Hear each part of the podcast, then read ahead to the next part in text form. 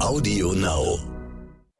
Mal ehrlich, wissen Sie, wie sich das vergangene Jahr, also dieses Corona-Jahr, für Pflegerinnen und Pfleger in Deutschland, zum Beispiel in Kliniken, genau angefühlt hat? Die Krankenschwester Franziska Böhler, die weiß das ganz genau. Die Kollegen haben wirklich innerhalb weniger Tage eine eigene Corona-Station ins Leben gerufen mit eigenen Zugangs- und Versorgungswegen. Da haben Kollegen aus dem OP ausgeholfen, von der Normalstation, aus der Kinderklinik. Da waren ähm, Kinderärzte bei uns äh, auf Station, Internisten, Chirurgen, also alles hat zusammengehalten und man spürte wirklich förmlich diesen Kampfgeist. Da war sich keiner für irgendwas zu schade, alle haben mit angepackt. Und das Erschreckende ist, jetzt knapp ein Jahr später, wenn man in dieselben Gesichter guckt, dann äh, würde man wirklich zehn Jahre gealterte Kollegen sehen und ähm, erloschenes Feuer. Das ist eigentlich tragisch, wie sich das gewandelt hat. Die Situation der Pflegerinnen in Deutschland auch im Corona-Jahr scheint das eine tragische Geschichte zu sein, eine Geschichte verpasster Chancen. Aber, und das ist die gute Nachricht, das muss nicht so sein und vor allem, das muss nicht so bleiben. Aber dazu gleich mehr. Stern nachgefragt. Hallo und herzlich willkommen zu Nachgefragt, dem Stern Podcast. Schön, dass Sie dabei sind. Mein Name ist Florian Güsken, ich bin Reporter des Stern, freue mich aber auch sehr, Sie hier und heute im Podcast begleiten zu dürfen. Bei uns geht's heute, das haben Sie ja schon gemerkt, ausschließlich um diese Berufsgruppe, über die ja gerade ohnehin heiß diskutiert wird, nämlich um die Pflegerinnen und Pfleger. Und nein, hier geht's nicht vor allem, sorry Markus Söder, um eine Impfpflicht, sondern um die Frage, was muss jetzt eigentlich schlicht genau passieren, damit diese Frauen und Männer wieder gut arbeiten können. Und zwar so, dass auch andere wieder Lust haben auf diesen Job, der doch so wichtig ist für uns alle. Denn ich glaube, da muss man sich ja nichts vormachen. Irgendwann ist jeder von uns auf gute Pflege angewiesen. In der Politik scheint es allerdings nicht so richtig angekommen zu sein. Erinnern Sie sich nur an das vergangene Frühjahr, als das mit Corona so richtig losging. Was waren wir da alle begeistert? Toll, die retten uns. Toll, die sind systemrelevant. Toll, die müssen wir jetzt doch so richtig, richtig schätzen. Nur passiert es halt wenig. Und das ist ja nicht ganz neu. Also vom Pflegenotstand ist gefühlt, zumindest in meiner Wahrnehmung, seit 500 Jahren die Rede. Oft wird da viel gesprochen, diskutiert und noch mehr versprochen, aber passiert ist da traditionell wenig. Und genau deshalb macht der Stern jetzt was Neues, was Besonderes. Wir starten nämlich heute eine Petition auf der Seite des Deutschen Bundestags. Das Ziel, eine Gesundheitsreform für eine bessere Pflege zum Schutz der Pflegebedürftigen. Okay, das klingt jetzt erstmal ein bisschen gestelzt. Äh, das rührt daher, dass man so eine Petition halt mit einer vernünftigen Überschrift versehen muss. Es geht um Kern um Folgendes. Der Mensch muss in den Krankenhäusern und in den Kliniken und im Gesundheitssystem endlich wieder vor Profit stehen. Die Petition soll sich stark machen für eine Pflege in Würde, wo es darum geht, dass die Pflegerinnen beispielsweise endlich mehr Zeit wieder für die Patientinnen bekommen. Es geht um sowas wie verlässliche Arbeitszeiten, darum, dass diese dauernde systematische Unterbesetzung, also dieser systematische Mangel endlich beendet wird. Es geht aber auch darum, dass der Job einer Pflegerin endlich angemessen geschätzt wird. Und äh, damit meine ich jetzt nicht mit Klatscherei, sondern mit Geld, mit Lohn, mit Bezahlung. Jetzt kann man fragen, was ist das nächste Ziel? Abgesehen davon, dass diese Petition natürlich was verändern soll. Uns geht es erstmal darum, 50.000 Unterstützerinnen in vier Wochen zu gewinnen. Das ist das nächste Etappenziel. Denn das muss man vielleicht erklären, der Petitionsausschuss des Bundestags beschäftigt sich zwar eigentlich mit jeder Petition, aber wenn es gelingt, innerhalb von vier Wochen 50.000 Unterzeichner zu gewinnen, dann hört sich der Ausschuss das Anliegen der Initiatoren auch in öffentlicher Sitzung an. Das heißt, es gibt dann eine öffentliche Debatte darüber, was in der Pflege konkret passieren muss. wie die Situation in der Pflege sich gerade darstellt, können Sie übrigens auch im aktuellen Stern nachlesen, der die Titelgeschichte komplett diesem Thema und auch der Petition widmet. Wie Sie mitmachen können, können Sie aber auch im Netz nachlesen und zwar unter www.stern.de Pflegepetition. Hier im Podcast spreche ich gleich mit der Krankenschwester Franziska Böhler die haben Sie ja gerade schon gehört. Krankenschwester, das war Böhlers Traumberuf. Mit 17 hat die angefangen zu lernen und später lange auf einer Intensivstation gearbeitet. Also dort, wo es immer um Leben und Tod geht, Krankenhaus Hardcore quasi. Aber die Arbeitsbedingungen haben sich dort immer weiter verschlechtert und irgendwann hat Böhler angefangen, ihren Frust und ihre Verzweiflung auf Instagram zu posten. Und das Echo war dann so überwältigend und gewaltig. Äh, inzwischen hat die rund 230.000 Follower, dass sie gemeinsam mit der Journalistin Jaka Kopsova sogar ein Buch geschrieben hat. Und zwar, wie ich finde, ziemlich beeindruckendes Buch. Das heißt I'm a Nurse. Ich bin eine Krankenschwester. Abgesehen davon, dass das Buch tatsächlich zum Bestseller geworden ist, beschreibt Böhler da sehr persönlich, sehr klar und sehr detailliert, wie die Arbeit von Pflegerinnen heute aussieht und was der dauernde Mangel und diese dauernde Hetze für Krankenschwestern, aber auch vor allem für Patienten ganz konkret bedeutet. Dann freue ich mich, auch mit Chefarzt Michael Wünning über die Situation der Pflegerinnen sprechen zu können.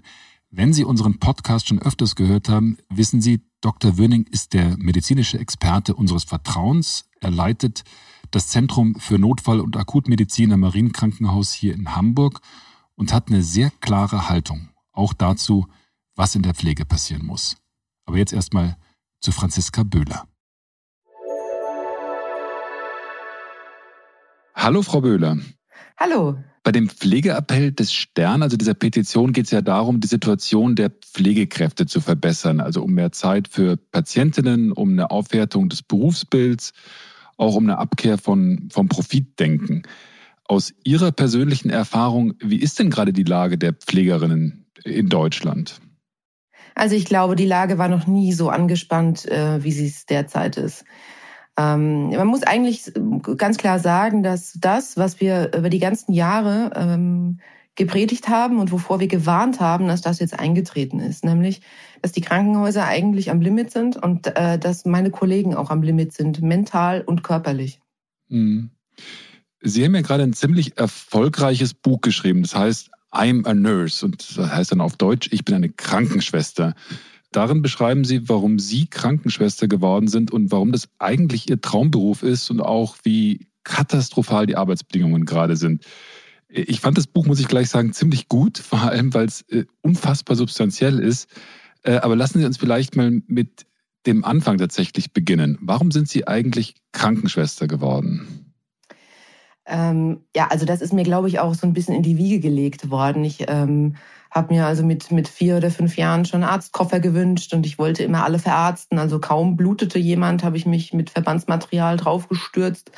Und ähm, immer wenn die Großeltern in meinem Krankenhaus waren, das ist ja öfter vorgekommen, war ich da mit zu Besuch. Ich habe mich auch drum gerissen, immer äh, mit, äh, auf Besuch gehen zu dürfen. Und ähm, das war eine Situation, als mein Großvater eine neue Hüfte kriegte. Da ist der Nachbarpatient versorgt worden. Ich habe der Krankenschwester zugeguckt, wie sie das gemacht hat. Und dann hat die da Kabel sortiert und war einfach irgendwie so in ihrem Element. Und das hat mich sehr beeindruckt. Und ähm, das hat meinen Entschluss dann nochmal gefestigt. Sie, Sie schreiben in dem Buch, und das finde ich ziemlich sympathisch, ich frage mich selten, ob und warum ich Krankenschwester werden wollte. Viel öfter frage ich mich, Weshalb wollten so viele andere das eigentlich nicht? Also was macht denn diesen Beruf aus Ihrer Wahrnehmung so besonders?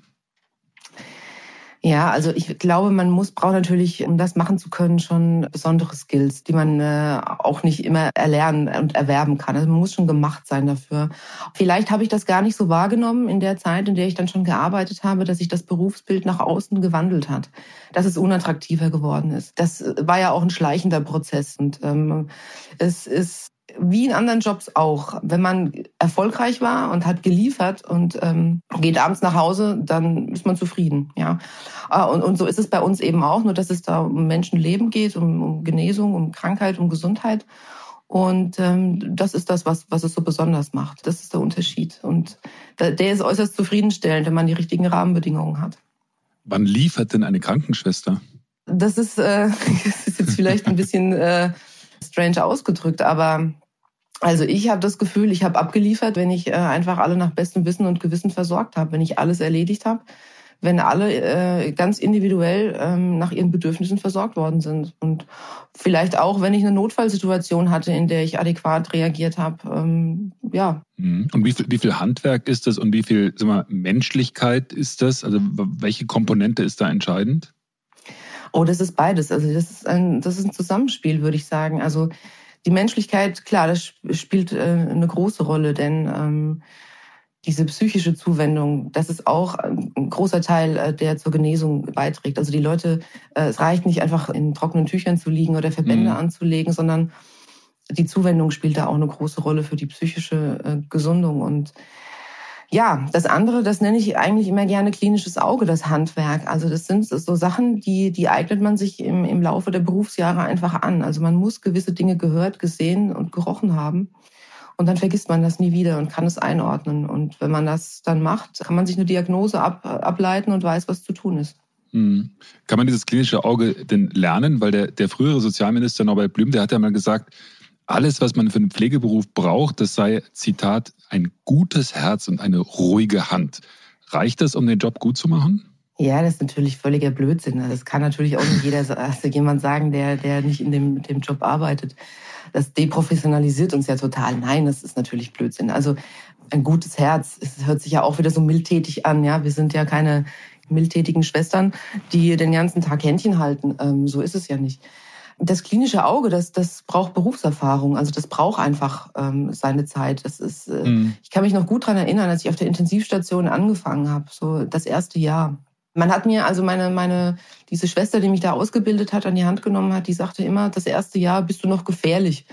Das hört sich so ein bisschen krass an, aber was sie damit meinte, ist einfach, dass man nach dem Examen eben noch nicht alles drauf hat, sondern die darauffolgenden Jahre, die prägen einen. Und da lernt man dann fürs Leben einfach. Mein erster Patient zum Beispiel mit einer respiratorischen Insuffizienz, also äh, als die Lunge dann quasi kollabierte, diese ersten Anzeichen, wie diese Menschen atmen, wie sich die Herzfrequenz verändert, wie sich das anhört, wie sie atmen, ob sie dabei schwitzen, wie, wie, wie die Vitalzeichen sind. Und mhm. äh, das muss man einfach ein paar Mal gesehen haben, muss es einordnen können und dann kann man diese drohende Erkrankung oder diese Insuffizienz schon erahnen und dann vielleicht auch abwenden. Und das sind eben diese Dinge, die man, die man lernen muss. Das hat man eben mit dem Examen, das man ähm, in der Hand hält, noch nicht drauf. Hm. Sie haben ja angefangen dann mit Ihrer Ausbildung, als Sie 17 waren, stimmt das? Ja, man musste damals 17 sein. Ich glaube, mittlerweile geht das mit 16 schon, ja. Es gibt ja auch Experten, die sagen, dass die Technik, also die Pflege massiv verändert hat. Also dass die Ansprüche gerade im Krankenhaus total groß geworden sind, dass der Beruf sogar an der Uni gelehrt werden muss oder akademisiert werden, werden muss. Wie sehen Sie das? Ist, das? ist das eine richtige Entwicklung? Ist die Pflege heute sowas wie eine Wissenschaft? Also ich glaube, das ist auch wichtig. Ja, also es gibt ja schon Kollegen, die äh, Pflegewissenschaften studieren, die kümmern mhm. sich dann eben, also die haben aber einen anderen Aufgabenbereich und machen äh, andere Sachen. Also ich denke, wir brauchen beides. Wir brauchen die, die am Patienten arbeiten. Das ist immer mein Ding gewesen. Wir brauchen aber auch die anderen, die evidenzbasierte Forschung betreiben, die Studien auswerten, die sich um mhm. diese Dinge kümmern. Ja. Warum sagen Sie, das ist Ihr Ding, am Patienten zu arbeiten? Was beglückt Sie da so? Also das finde ich ein starker Ausdruck. Das ist mein ja, Ding. ich, ich brauche einfach den Menschenkontakt. Das war schon immer sehr, sehr wichtig.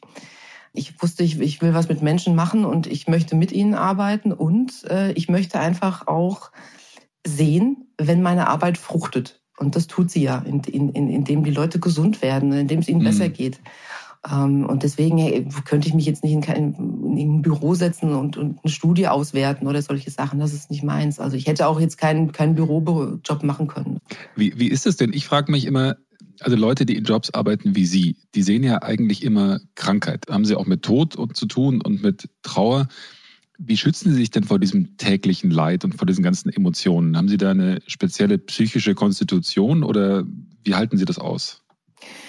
Ja, also mm, das ist mir tatsächlich noch nie schwer gefallen, aber ich komme einfach auch aus einem Elternhaus, in dem ganz offen über solche Dinge gesprochen worden ist. Also der mhm. Tod war bei uns kein Tabuthema zu Hause. Und dann, glaube ich, bin ich eigentlich auch relativ gefestigt. Ähm, und natürlich war das am Anfang so als 17-Jährige wenn man äh, da plötzlich auf so einer onkologischen Station steht, wo, wo wirklich viele Patienten sterben, mhm. wenn man das so zum ersten Mal sieht, wenn da wirklich so ein toter, toter Mensch im Bett liegt, das muss man erstmal verknusen können. Auf der anderen Seite, glaube ich, braucht man Kompensationsmechanismen und das ist bei mir zum Beispiel auch immer äh, Reden gewesen, Kommunikation. Also wenn ich einen stressigen Tag hatte oder ich habe irgendwie einen schlimmen Tag gehabt. Dann bin ich nach Hause und dann habe ich mit meinem Mann drüber gesprochen. Der kommt, kommt ja auch ähm, aus der Medizin und hat da relativ immer äh, viel Verständnis gehabt. Und was macht er? Ist er auch Der ist Arzt, der ist Unfallchirurg. Mhm. Ah, da haben Sie sich ja abends wirklich einiges zu erzählen, wenn Sie auf der Intensivstation sind und Ihr Mann arbeitet als Unfallchirurg. Ähm, das, ja, äh, uns, die Themen sind uns nie ausgegangen. Gehen Sie, gehen Sie uns heute nicht.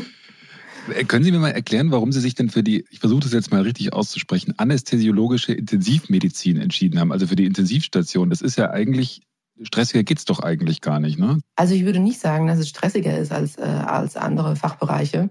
Diese Beatmungsmaschine, diese, diese Technisierung, das hat mich fasziniert. Die tausend Kabel, die Schläuche, einfach, einfach, was es für Möglichkeiten gibt, Menschen zu therapieren, ihnen zu helfen. Und dann natürlich auch so ein bisschen, ja, ich fand diese, immer diese Notfall- und Intensivmedizin einfach super spannend. Mhm. Ähm, und äh, die Chirurgie auch. Wie waren denn dann Ihre ersten Berufsjahre? Sie hatten ja vorhin gesagt, das war, also am Anfang war es ein Traum, der Job, und dann habe ich angefangen zu arbeiten. Und ich habe in Ihr Buch gelesen, da steht dann irgendwo, äh, eine Krankenschwester zu sein war anders als gedacht. Es war so viel krasser als gedacht, aber es war eigentlich nicht schlechter. Wieso war es denn krasser? Weil man, glaube ich, gar nicht weiß, was auf einen zukommt. Und auf einmal stehst du da ganz alleine auf dem Stationsflur und hast die Verantwortung ganz alleine für diese Menschen, die da in den Zimmern liegen. Mhm. Und das erschlägt einen einfach äh, die ersten Monate, wenn nicht Jahre. Mhm. Ja. Ich habe das gnadenlos unterschätzt einfach, ja. Geht man dann anders auf Partys, wenn man, wenn man den Job hat, haben Sie das Gefühl? Also, man hat uns immer nachgesagt, wir hätten immer ein bisschen exzessiver gefeiert als die anderen. was, was man, wenn man mal in so einem Schwesternwohnheim war, vielleicht auch nachvollziehen kann. Ähm, nein, also ich glaube, wir haben einfach, oder das ist einfach so mein Gefühl, wir haben einfach so ein bisschen intensiver gelebt. Äh, einfach auch, weil wir äh, relativ früh damit konfrontiert worden sind, wie schnell das Leben vorbei sein kann. Und wir, glaube ich, dann alle auch wirklich ähm, uns vorgenommen haben, dass wir nichts mehr aufschieben und dass wir einfach äh, alles erleben, was wir erleben wollen. Und äh, dem Grundsatz bin ich bis heute treu geblieben. Jetzt nicht, was das Feiern angeht, aber äh, alle anderen Sachen, ja. Den Tag mitzunehmen, weil man weiß, dass alles schnell vorbei sein kann. Ja, ja, auf jeden Fall. Ein Aktionsbündnis hat die Rolle der Pflegerinnen mit, mit so Chefstewards in einem Flugzeug verglichen. Also das Ganze sind ganz zentral, ohne die kann eigentlich das ganze Ding nicht fliegen. Äh, welche Rolle haben Sie in diesem Ökosystem Krankenhaus? Ja, also wir sind einfach die, die ähm, nah am Patienten sind. Also es hat mal ein Assistenzarzt zu mir gesagt, du bist meine Augen und meine Ohren. Und so ist es auch. Also wir sind, wir stehen ganz nah an den Patienten, stehen am Bett, wir kriegen alles mit. Unsere ärztlichen Kollegen müssen sich darauf verlassen können, dass wir äh, unsere Krankenbeobachtungen genauso durchführen. Äh, mhm. wie es sein soll und ähm, verlassen sich dann natürlich auch auf den Informationsfluss. Also wir sind die Vermittler quasi zwischen dem ärztlichen Dienst und den Patienten Gleichwohl haben wir aber auch die Kompetenz, die Patienten so zu versorgen, wie wir das gelernt haben. Also das ist, ähm, ich weiß nicht, ob man das mit einem Chefsteward äh, vergleichen kann, äh, weil ich auch nicht weiß, was dessen Aufgaben sind. Aber wir sind, glaube ich, einfach die zentrale, die zentrale, wir spielen die zentrale Rolle einfach in dieser Krankenhauswelt. Es gibt ja dieses Lied von Hildegard Knee, von nun an geht's bergab oder ging's bergab. Und irgendwann ging es ja auch bei Ihnen bergab mit den, mit den Arbeitsbedingungen. Können Sie da so, eine, so einen Zeitpunkt Punkt nennen, ab wann es dann eigentlich schlechter wurde? Also das war nichts, das von heute auf morgen passiert ist. Ich habe ja meine Ausbildung 2003 begonnen und ähm, also ich muss sagen, dass wir auch als Schüler, wir sind noch gut ausgebildet worden. Es war schon immer stressig. Natürlich mhm. war, war, waren da Tage dabei, die waren mal äh, anstrengender als andere, aber wir sind in der Praxis immer ausgebildet worden, so wie wir das brauchten und in der Theorie genauso. Also wir sind nicht verheizt worden, wir sind nicht für irgendwelche Hilfsarbeiten abgestellt worden, das, das gab es bei uns nicht. Und ähm, 2007 war ich ja dann examiniert, habe auf der Intensivstation angefangen. Ich glaube, ab da fing es dann schon so langsam an, dass sich ähm, dieser Kostendruck äh, auch äh, auf die Personalsituation niedergeschlagen hat. Also wir hatten zu dem Zeitpunkt zehn Betten und konnten unsere Patienten aber wirklich gut und in Ruhe versorgen. Das lief in geregelten äh, Bahnen. Aber das änderte sich dann äh, Jahr für Jahr. Also da sind Kollegen in Rente gegangen. Dann ist natürlich kein Nachwuchs nachgekommen. Dann sind die Betten aufgestockt worden. Und dann muss man ja sagen, gibt es diese Diskrepanz zwischen Kranken und, und äh, Pflegern, die immer größer wird. Und das haben wir dann natürlich auch gemerkt.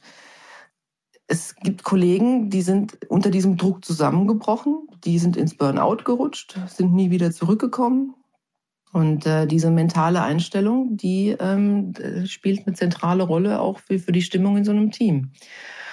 Dieses Ganze gipfelte jetzt in der Corona-Krise, die ja eigentlich auch nur ein Brennglas für die Situation ist. Ähm, man darf das ja nicht falsch verstehen, dass, dass äh, die Krankenhäuser jetzt nur wegen Corona am Limit sind, sondern das sind sie äh, wegen dieser ganzen äh, personellen Situation, die wir seit Jahren anprangern. Ja.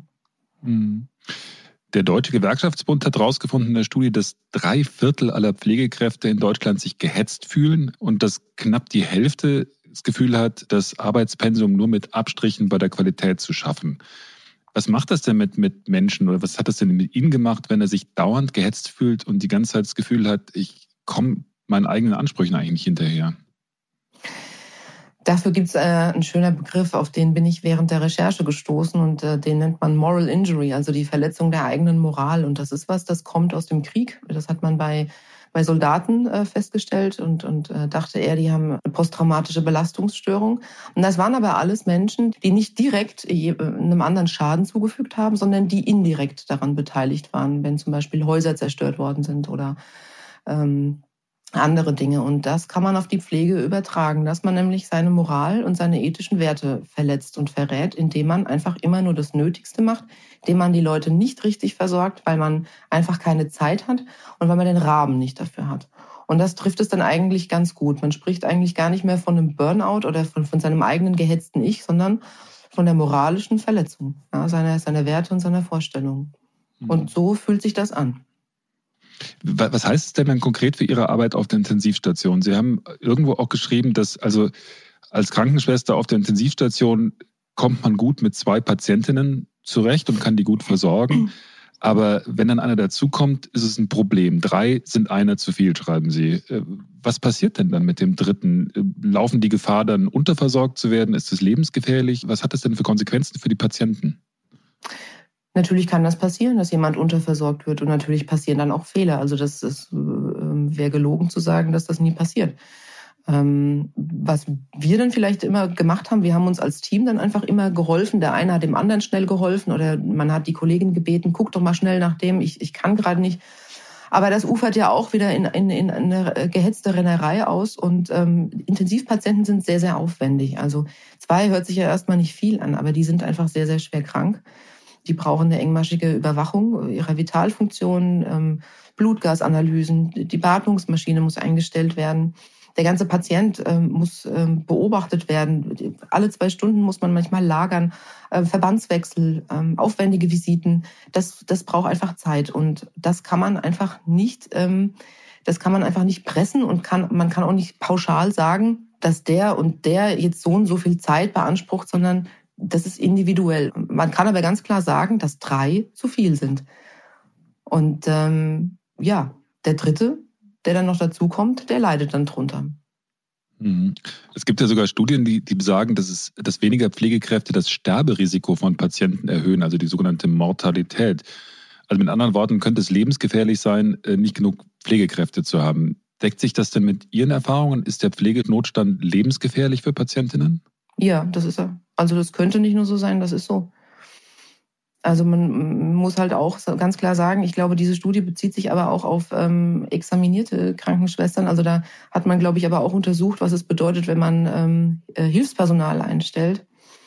Und das ist auch ganz wichtig, ähm, dass man sich ganz äh, bewusst macht, dass Pflege nicht zum Ramschweck kommt und ähm, dass Pflege nichts ist, das jeder machen kann. Das ist eine anspruchsvolle Ausbildung, das ist ein anspruchsvoller Beruf und ähm, wenn es zu wenig gut ausgebildete Pflegekräfte gibt, dann leiden die Patienten drunter und das kann, und das tut es auch manchmal natürlich zu, zu Fehlern führen und dann im schlimmsten Fall äh, eventuell auch zum Tod, ja. Mittlerweile heißt es ja, fehlen in deutschen Kliniken bis zu 50.000 Pflegekräfte insgesamt. Ähm, wie konnte es denn so weit kommen? Was war da aus Ihrer Sicht jetzt in der Rückschau der entscheidende Fehler, der da gemacht worden ist? Ähm, also ich, wir, ich habe ja am Anfang immer gesagt, oder das ist ja auch immer so, dass uns der Nachwuchs einfach fehlt. Ähm, das ist natürlich äh, ein Problem. Also das, das will einfach keiner mehr machen, weil der Job nach außen hin so, so wahnsinnig unattraktiv erscheint, mhm. was ich auch nicht immer nachvollziehen kann. Aber ähm, ja, man will natürlich nicht jedes zweite Wochenende arbeiten oder nachts oder im Dreischichtsystem und körperlich sehr, sehr anstrengende Arbeit verrichten und dann halt ja eher mäßigen Lohn dafür erhalten. Das, das ist natürlich jetzt nicht das Ziel junger mhm. Menschen. Das kann man auf der einen Seite auch äh, nachvollziehen, aber ja, es hat sich niemand drum gekümmert, den Job attraktiver zu machen. Das muss man halt sagen. Das ist, es ist nichts passiert und es passiert auch im Moment nichts. Und im Moment äh, muss man ganz klar sagen, muss man den Fokus auf die Kollegen äh, legen, die jetzt gerade am Patienten arbeiten, die examiniert sind, die schon einige Berufsjahre hinter sich haben. Weil ich nämlich die große Befürchtung habe, dass es da eine Personalflucht geben wird. Und ich beobachte das ja jetzt auch in meinem Bekanntenkreis und ähm, habe ja noch Kontakte in die Klinik, dass da wirklich, dass das keine normale äh, personelle Fluktuation mehr ist, was da gerade passiert. Sondern dass die Leute jetzt nach der Corona-Krise oder in der Corona-Krise sagen, also Leute, wie ihr mit uns umgeht und die Situation, wir können nicht mehr. Ja, ja, ja. Hm. Es gibt ja seit einiger Zeit die Kritik, dass man sagt, also dass der Profit im Zentrum steht, auch gerade des Gesundheitswesens, auch in den Kliniken, ist eigentlich der, der Sündenfall gewesen. Und das festmacht sich das in den sogenannten Fallpauschalen, die es äh, seit 2003 gibt. Mhm. Können Sie vielleicht nochmal erklären, was sind diese Fallpauschalen und warum wirken die sich so problematisch auf Ihren Job aus? Also Fallpauschalen, wenn man das jetzt ähm, grob erklären äh, müsste, also eine Erkrankung wird pauschal vergütet. Also mhm. ein, ein, Herzinfarkt wird pauschal fürs Krankenhaus vergütet. Der bringt äh, 2000 Euro. Also stimmt nicht. Ich sage jetzt einfach irgendwas. Ja, fiktiv. Und so, so ist es mit anderen, so ist es mit anderen ähm, Diagnosen eben auch. Was man da einfach nicht bedacht hat, ist, dass der Mensch, äh, der dahinter steckt, hinter diesem Schlaganfall und Herzinfarkt, ähm, dass die nicht alle gleich sind. Mhm. Und dass, äh, dass man diese pauschale Liegedauer, die da veranschlagt ist, äh, eben nicht immer einhalten kann, weil so ein 80-jähriger Herzinfarkt dann vielleicht doch mal länger im Krankenhaus bleiben muss als vier Wochen. Und somit rechnet sich das ganz oft nicht. Und die Fallpauschalen, das gibt es eine aktuelle Studie, die begünstigen natürlich auch den Fachkräftemangel, weil sie eine Unterbesetzung einfach belohnen. Ja, also es geht alles in die falsche Richtung und ähm, weil, weil letzten Endes da, Sie nennen das ja äh, sehr plastisch, ein unsichtbares Preisschild klebt auf jedem Patienten. Also da hat die ob das jetzt eine Hüft-OP ist oder ob das ein Schlaganfall ist oder was auch immer, da ist überall ein Preisschild an jedem Patienten und dann ist das Ziel zu sagen, also dieses Geld, diesen, diesen Preis kriege ich mit möglichst wenig Aufwand und dann drücke ich halt die Kosten bei den Pflegerinnen. Ist das so richtig? Ja, genau so ist es. Wobei sich das natürlich bei uns, also für uns, für unsere Assistenten und für meine Kollegen, in der Versorgung der Patienten spielen diese DRGs keine Rolle, weil wir immer noch den Menschen sehen und seine Erkrankung. Also da, da machen, werden keine Unterschiede gemacht. Aber für das Krankenhaus bietet es einfach auch an, an vielen äh, Stellen falsche Anreize, ja. Sie haben ja, sind ja mittlerweile eine, eine starke Kritikerin des Systems und machen sich auch ganz öffentlich auch sehr stark für diesen Beruf und für die Ausbildung stark. Aber das ist ja auch nicht immer so gewesen, sondern bei Ihnen gab es ja auch sowas wie, ein, wie einen Weckruf, einen, einen Wendepunkt. Äh, in Ihrem Buch schreiben Sie, manchmal braucht man einen Weckruf und bei Ihnen sei das der Tag gewesen, an dem Antje heulte. Wer ist Antje und was ist an dem Tag passiert? Also Antje ist die, ähm, die mich äh, auf der Intensivstation so die ersten Jahre begleitet und ausgebildet hat. Die hat 40, ähm, 45 Jahre Intensivmedizin gemacht. Die hat alles gesehen, was man sehen kann und wahrscheinlich auch alles erlebt. Und das war so, also so ein Dinosaurier der Pflege für uns. Ja, also an der hat man sich orientiert und das war auch so ein, so ein, so ein Vorbild für uns. Und ähm, man geht dann immer davon aus, dass so jemanden einfach nichts erschüttern kann. Aber warum hat Antje geheult? Es ist einfach, es hat sich einfach im Laufe der Jahre so zugespitzt, dass man immer öfter in diese Situation kam, in der man nicht mehr wusste, wo hinten und vorne ist. Also dass dieser Ausnahmefall zur Regel wurde und äh, irgendwann ist eben Schluss. Sie haben ja vorhin gesagt, dass Sie versuchen, oft auch den Druck im Job irgendwie durch Reden und durch Kommunizieren irgendwie aufzufangen. Und nach diesem Wendepunkt, äh, nachdem Antje geheult oder geweint hatte, ähm, haben Sie sich eine relativ interessante Kommunikationsplattform gesucht, nämlich Instagram, um dort zu beschreiben und auch klar zu machen, was da eigentlich los ist, gerade in der Pflege. Wie sind Sie denn da drauf gekommen? Das ist ja nicht so der nächstliegende Kommunikationskanal. Ja, also ich hatte einfach auch so einen, so einen ganz normalen Account mit Bildern aus dem Garten und äh, Bilder vom Hund, also schnöde einfach und habe halt da so ein bisschen rumgeguckt. Und dann habe ich einfach einen Abend ähm, ein Foto in Dienstkleidung hochgeladen und habe mir einfach den Frust von der Seele geschrieben Und dann hagelte es wirklich Kommentare unter diesem Bild, wo ich mir dachte, was denn jetzt los? Also das war der Wahnsinn. Und dann dachte ich so, äh, da scheint es das Bedürfnis nach Austausch äh, zu geben. Und ich glaube tatsächlich, dass auch zu diesem Zeitpunkt, das war 2017, da waren Pflegeaccounts nicht so etabliert. Also ich, mhm. eventuell habe ich da eine Nische äh, entdeckt, was ja auch gut ist. Und so hat sich das über die Jahre dann aufgebaut. Und ich habe mir einfach gedacht, das ist ja auch meine Zielgruppe. Also das ist ja genau das Alter, das ich erreichen will. Das sind Berufsanfänger, das sind Kollegen. Und ähm, habe dann so, ja, hat sich dann einfach eine schöne Plattform entwickelt bis heute. Mhm. Was sind das, also was kam da für Rückmeldungen oder was haben die Leute da geschrieben? Haben die gesagt, also endlich sagt jemand, du hast so recht? Oder was, was war da der, die Rückmeldung vor allem? Ja, also ich, ich glaube, hauptsächlich wollte man einfach mal drüber reden, was schief läuft, weil, weil das jeder in seinem Haus einfach erlebt hat. Weil es vielleicht auch niemand öffentlich ausgesprochen hat und man nie die Möglichkeit hatte, sich eben auf dieser Plattform oder auf einer Plattform auszutauschen. Und dass das eben ein flächendeckendes Problem ist, egal in welches Haus man geht. Also es ist wirklich völlig wurscht, wohin man guckt und in welches Bundesland man geht. Es ist, es ist überall dasselbe und alle haben mit denselben Problemen zu kämpfen. Wie, wie, wie ist das denn mittlerweile mit Instagram? Verdienen Sie da Geld? Ja. Wobei ich mhm. aber halt auch immer sagen, also es ist immer so auch so ein kleiner Kritikpunkt. Ähm, mhm. Und ähm, ich muss aber sagen, ich stelle Informationen zur Verfügung, ich mache mir Arbeit, ich, ich schreibe Posts, ich ähm, beantworte am Tag bis zu 200 Direktnachrichten. Und auch die ganze Echt? Öffentlichkeitsarbeit. Ich war ja, und das ist noch wenig. Also wirklich äh, die ganze Öffentlichkeitsarbeit, für die kriege ich ja auch kein Geld. Also ich sehe das einfach auch mhm. so ein bisschen als Entschädigung für meinen Aufwand, den ich habe, weil jede Minute Instagram klaut ja auch meiner Familie wieder Zeit hier zu Hause. Mhm. Aber, aber Sie arbeiten noch, haben trotzdem weitergearbeitet, auch wenn Sie ja, Instagram immer. Geld verdienen? Ja, ja, sicher, immer. Mhm. Ich habe mich zu jedem Zeitpunkt in einem Angestelltenverhältnis befunden und das mache ich auch weiter so. Mhm. Ich habe aber auch immer darauf geachtet, dass ich meinen Arbeitgeber nicht nenne. Das habe ich nie mhm. gemacht. Und ich habe ja auch über meinen Arbeitgeber in dem Sinne nicht ähm, geschimpft, sondern ich äh, kritisiere ja das System, dem diese, dem alle Häuser unterworfen sind. Also da wird mhm. ja niemandem der schwarze Peter zugeschoben. Mhm. Lassen Sie uns über Corona reden. Das, da sind wir jetzt schon die ganze Zeit drum rumgekreist während unseres Gesprächs. Äh, aber es ist ja die Frage momentan, was passiert mit der Pflege in der Corona und wie kommen wir eigentlich durch diese Krise und aus dieser Krise wieder raus? Äh, wie haben Sie denn Corona erlebt? Haben Sie da äh, gearbeitet? Sie sind mittlerweile von der Intensiv in die Anästhesie. Mhm.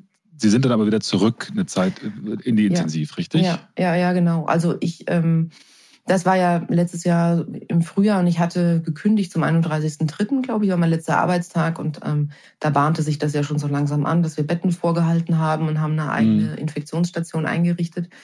Und dann haben wir tränenreich uns verabschiedet und ähm, dann ja, trudelten die ersten Corona-Patienten ein. Und das Krankenhaus hat dann natürlich äh, händeringend auch nach zusätzlichen Helfern äh, gesucht. Mein, mein Chef, also in der Anästhesie, sagte dann, also Franzi, wenn du willst, dann, dann geh zurück. Das Elektivprogramm war ja ausgesetzt und ähm, ja, dann habe ich mich da quasi zwei Wochen später wieder gemeldet und gesagt, ich, ich also wenn ihr wollt, komme ich. und ähm, ja, also habe meinen Vertrag dann eigentlich relativ unbürokratisch verlängert und bin nochmal für vier Wochen auf die Corona-Station, habe ausgeholfen. Und, und wie war das dann?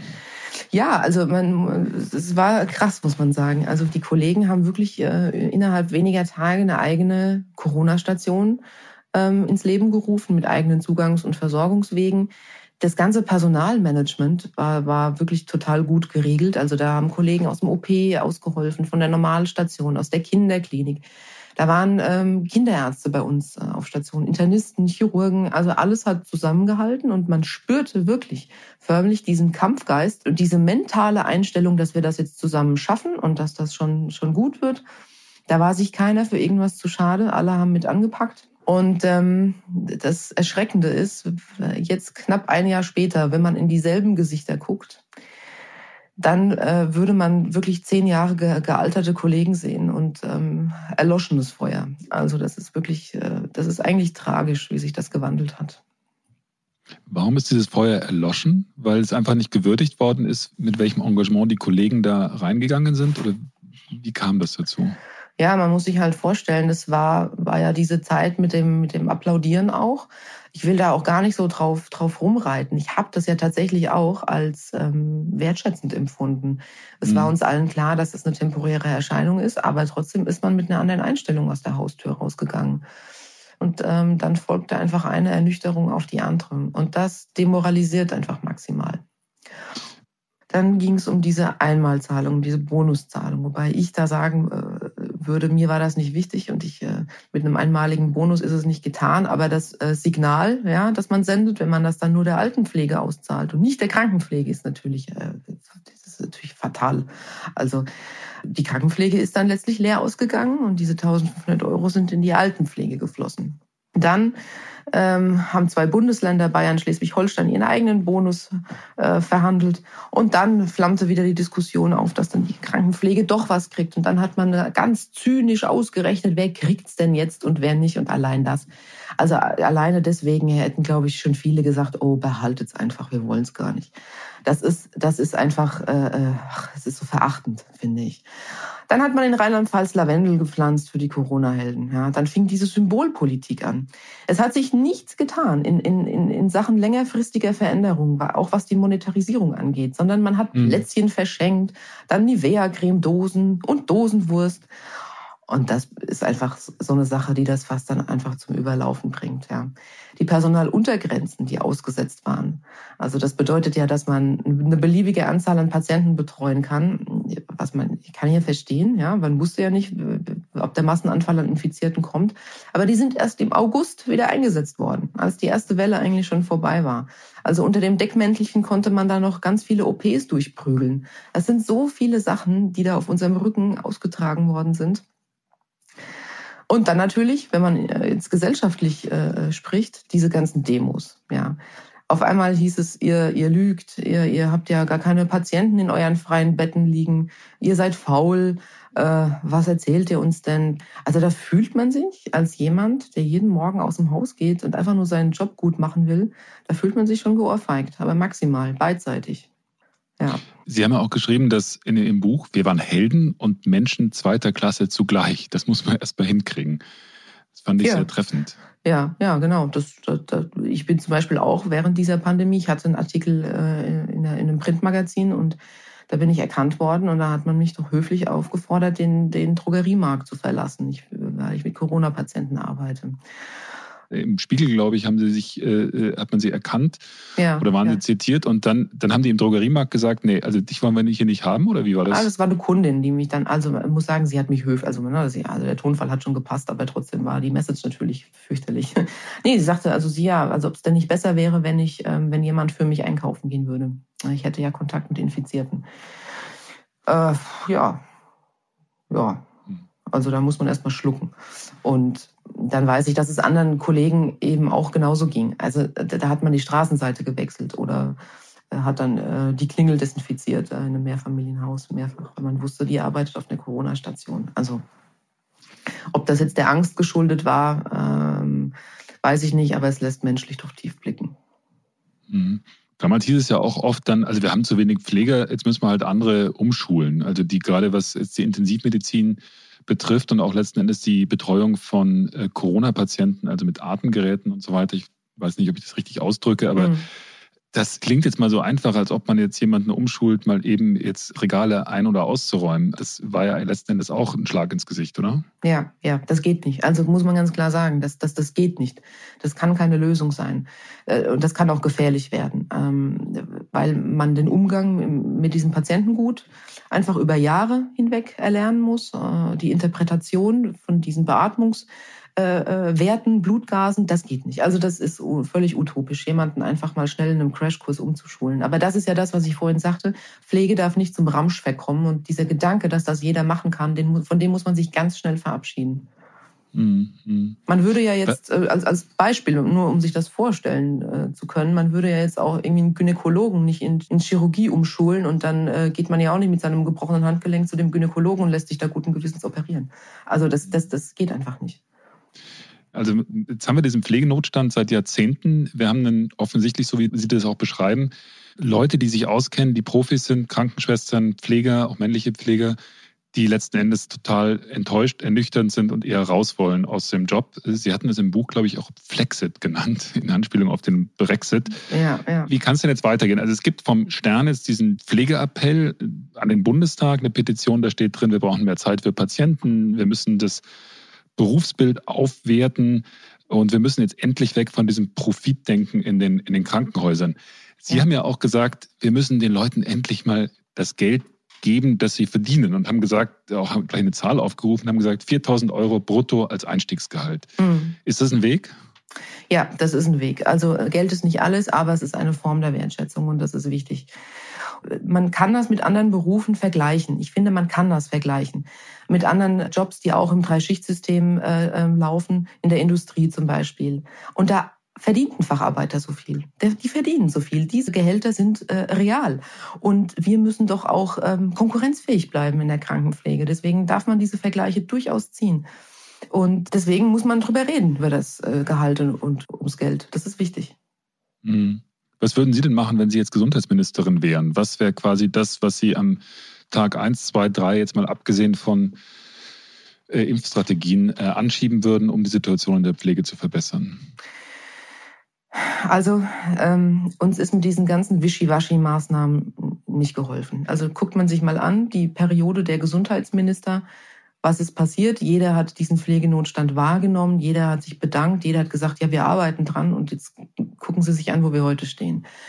Ähm, und auch das Schaffen von irgendwelchen Stellen, die man nicht besetzen kann, hilft niemandem weiter. Also es braucht eigentlich, ja, brauchst jetzt einfach mal einen Donnerschlag und wirklich mal eine Ansage, die was verändert. Also wir müssen diese Fallpauschalen abschaffen. Weg damit. Und wir müssen weg vom profitorientierten Arbeiten im Gesundheitssystem. Wir müssen weg davon, dass sich ein Dritter an kranken Menschen bereichert, dass sich überhaupt jemand bereichern kann, dass ich in einem solidarischen System überhaupt sowas etablieren konnte. Und da spreche ich über die Privatisierung. Das finde ich ethisch hoch fragwürdig. Ich glaube, das ist einfach die Wurzel allen Übels. Und dass man auf Gewinnorientierung gesetzt hat Anfang der 2000er, hat natürlich auch dazu geführt, dass man massiv Stellen abgebaut hat in der Pflege. Und die mhm. haben wir bis heute nicht mehr aufholen können. Ja, da haben Leute gefehlt, die Arbeit wurde immer mehr, die Patienten wurden immer mehr und so hat sich dieser Teufelskreis dann etabliert, in dem wir jetzt stecken. Mhm. Und da muss man jetzt wirklich knallhart anfangen, das Schritt für Schritt rückgängig zu machen. Und in diesem Zuge verändern sich dann natürlich auch wieder unsere Arbeitsbedingungen. Ja, wobei man ja auch sagen muss, dass also vor der Einführung der, der Fallpauschalen, es gab ja durchaus auch Gründe, warum man das eingeführt hat, äh, dass äh, es doppelt, eine Doppelte- und Dreifachversorgung gab und auch alles zum Teil total ineffizient war. Also das waren ja nicht nur Leute, die jetzt gesagt haben, wir sind die bösen Kapitalisten, die das System eingeführt nein, haben. Ne? Nein, nein, nein, das natürlich nicht. Also ich sage ja auch nicht, dass wir zurück zum alten System müssen. Ähm, aber da muss einfach eine anständige Finanzierungsstrategie her. Und äh, dafür gibt es Politiker, die das können und Menschen, die das, die das gelernt haben. Ähm, aber so wie es jetzt läuft, so kann es nicht weitergehen. Also es tut mir immer leid, dass ich so eine düstere Prognose abgeben muss, aber es ist wirklich so. Und ich, ich bin ja auch potenzieller Patient. Ja? Mein Mann, meine Mutter, meine Kinder. Und ich mache mir einfach Sorgen darüber, wie es mit uns weitergeht. Das, das, betrifft mich ja auch vielleicht irgendwann.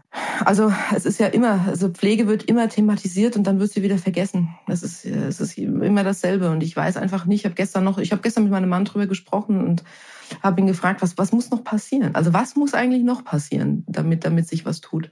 Ich habe keine Vorstellung davon. Mhm.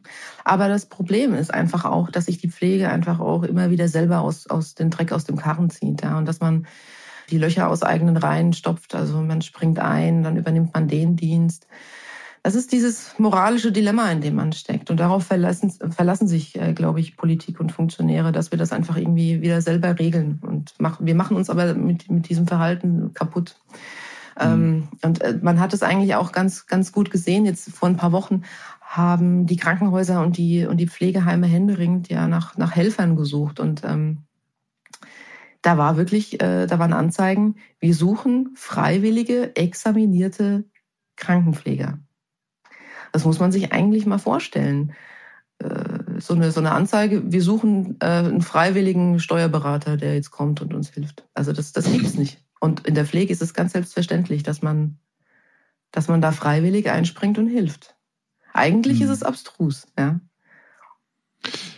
Gerade ist ja in der Diskussion die ganze Impferei. Die Frage, lässt man sich impfen, lässt man sich nicht impfen? Ähm, auffällig war in den letzten Tagen, dass es viele, gerade Pfleger gab, die gesagt haben, na, also impfen ich nicht. Ist das was, was Sie, was Sie auch im Kollegenkreis hören?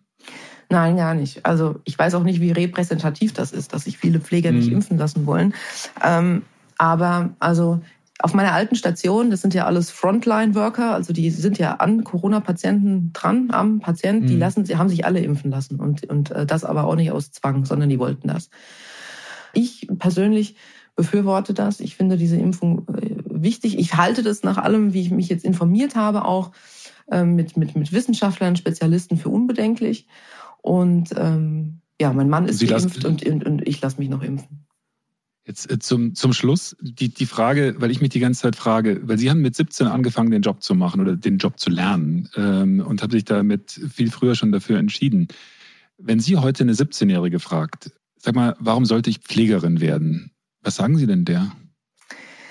Es ist ja so, man, man wirft ja dieser Generation, äh, äh, den Millennials, den wirft man ja immer so ein bisschen vor, dass sie auf der Suche nach was Sinnhaftem sind. Ja? Und das ist ja nicht damit getan, dass man jetzt irgendwie eine Hundepatenschaft äh, übernimmt oder eine Bambuszahnbürste kauft. Ähm, und da muss man sagen, die Arbeit im Krankenhaus ist sinnstiftend und es gibt nichts, was sinnstiftender ist für mich. Und wenn die 17-Jährige dann sagt, Franzi, das hört sich super an, aber du sagst auch die ganze Zeit, dass die Realität ganz anders aussieht. Warum soll ich mir das antun? Die Realität können wir ja ändern, indem wir, in, indem wir wieder mehr werden. Wir brauchen unseren Nachwuchs, ja. Also da, das ist ja, diese Realität kann ja geändert werden. Und da setze ich ja immer noch meine Hoffnung rein. Auch durch diese Pflegepetition, dass wir auch einen gesellschaftlichen Background kriegen, dass die Leute einfach sagen, wir wollen das nicht mehr. Wir wollen eine anständige äh, Gesundheitsversorgung. Wir wollen keine Preisschilder auf der Stirn und wir wollen, dass diese Leute ihre Arbeit machen können, das auch für uns, ja. Und da habe ich einfach noch den Funken Hoffnung, dass das, äh, äh, dass das passiert. Frau Böhler, vielen, vielen Dank für dieses Gespräch. Ich habe viel über Ihren Alltag gelernt und auch über die Pflege und äh, auch nach der Lektüre von Ihrem Buch, was ich wirklich, wirklich sehr gut fand viel über den Berufsstand und äh, was es heißt, Pflegerin zu sein. Vielen Dank Ihnen und alles Gute. Sehr gerne, vielen Dank. Franziska Böhler spricht von einer Moral Injury, also davon, dass manche Krankenschwestern sich moralisch verletzt fühlen oder moralisch verletzt sind, weil sie das, was sie an ihrem Beruf so richtig und auch so wichtig finden, unter den gegenwärtigen Bedingungen schlicht nicht mehr liefern können. Das ist ein ziemlich starker Begriff, finde ich, und drückt eigentlich klar aus, wie sehr das Gesundheitssystem aus den Fugen geraten sein muss, wenn Pflegerinnen darunter leiden, Patientinnen nicht mehr so helfen zu können, wie sie es möchten und eigentlich auch könnten. Wir haben in dieser Folge den Luxus, die Situation der Pflege auch aus einer zweiten Perspektive zu beleuchten, und zwar aus der von Chefarzt Michael Wünning.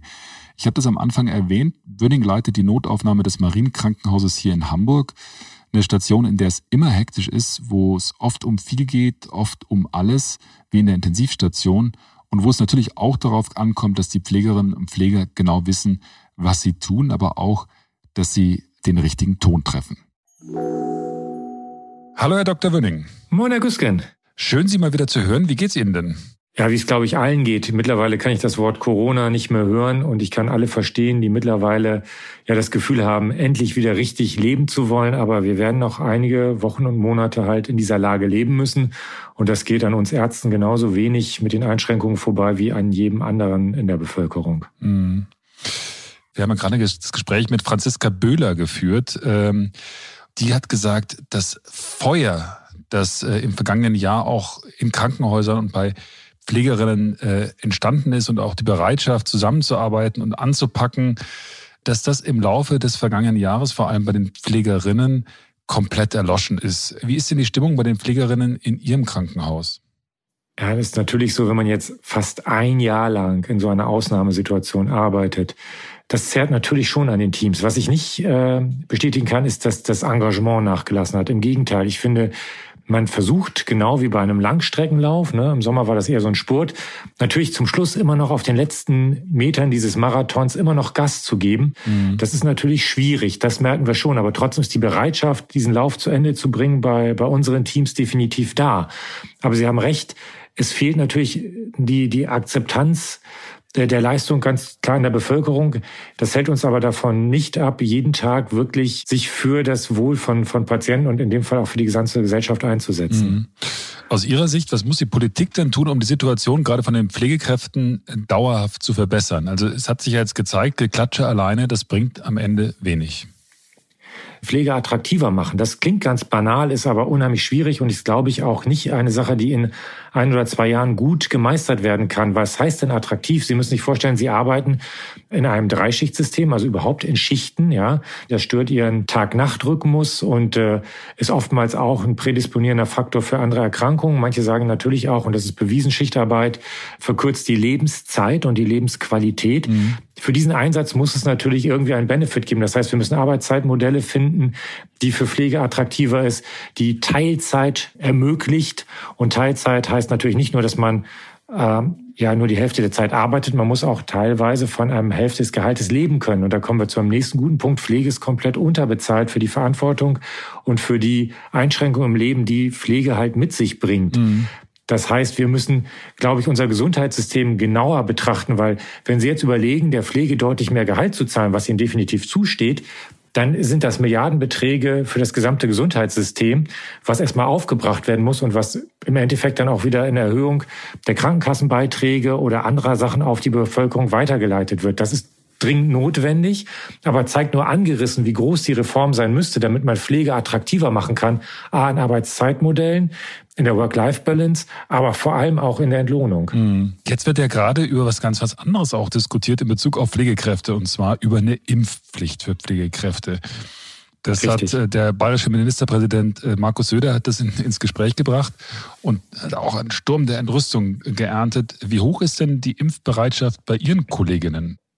Also wir haben jetzt angefangen bei uns im Klinikum am 31.12. haben wir die ersten Dosen für unser Haus bekommen und impfen seitdem wöchentlich, einmal die Woche. Und wir haben eine sehr, sehr hohe Impfbereitschaft über eigentlich alle Berufsgruppen hinweg. Also diesen Eindruck, dass die Pflegekräfte sich weigern, sich impfen zu lassen, den können Sie nicht teilen. Nein, das kann ich für unser Haus nicht teilen. Ich höre das aus äh, anderen Häusern aus dem Bundesgebiet schon. Äh, das ist natürlich immer sehr individuell, weil viele noch Angst haben, dass sie nicht genug aufgeklärt sind über diesen neue Art des Impfens, über diesen mRNA-Impfstoff, der mhm. abweicht von den bisherigen Impfverfahren, die wir haben dass da viel Aufklärungsarbeit notwendig ist und diese Aufklärungsarbeit wird natürlich von der Bundesrepublik gemacht, wird auch bei uns im Haus mit eigenen Kampagnen jetzt äh, begonnen. Es ist aber ein Stückchen weit natürlich auch zu verstehen, wenn Erfahrungen fehlen.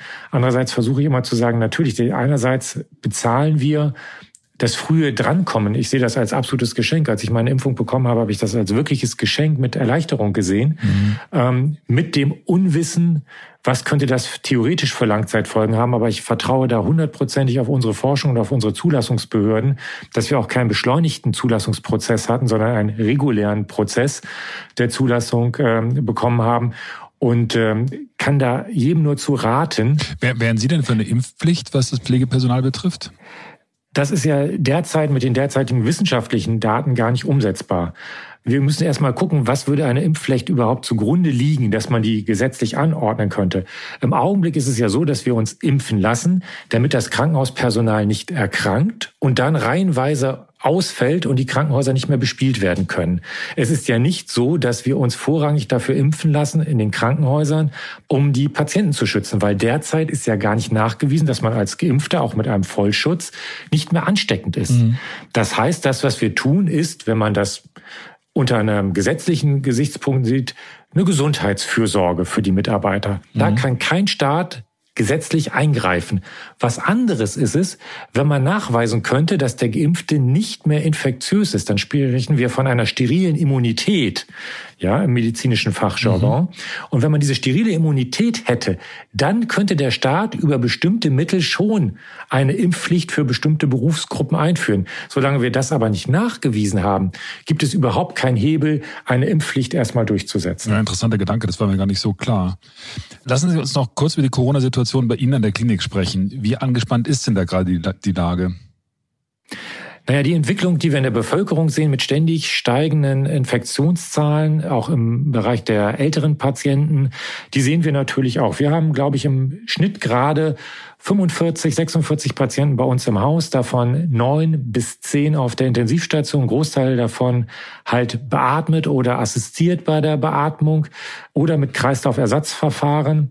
Wir können immer noch nach hinten hin Notfälle aufnehmen. Wir sehen auch, dass in Hamburg noch andere Kliniken durchaus Intensivkapazitäten haben. Aber im Durchschnitt der letzten Wochen war es halt schon so, dass die Intensivbetten mit dem derzeitigen Prozedere, das wir fahren, weniger als 15 Prozent freie Intensivbetten in Hamburg hatten. Und äh, das merkt man natürlich schon. Wenn wir sagen 45 Patienten mit Corona in einem Haus, sind das natürlich auch entsprechende Isolationsmaßnahmen, die dort vorgehalten werden müssen, gewisse emotionale Anspannung in mhm. der Versorgung.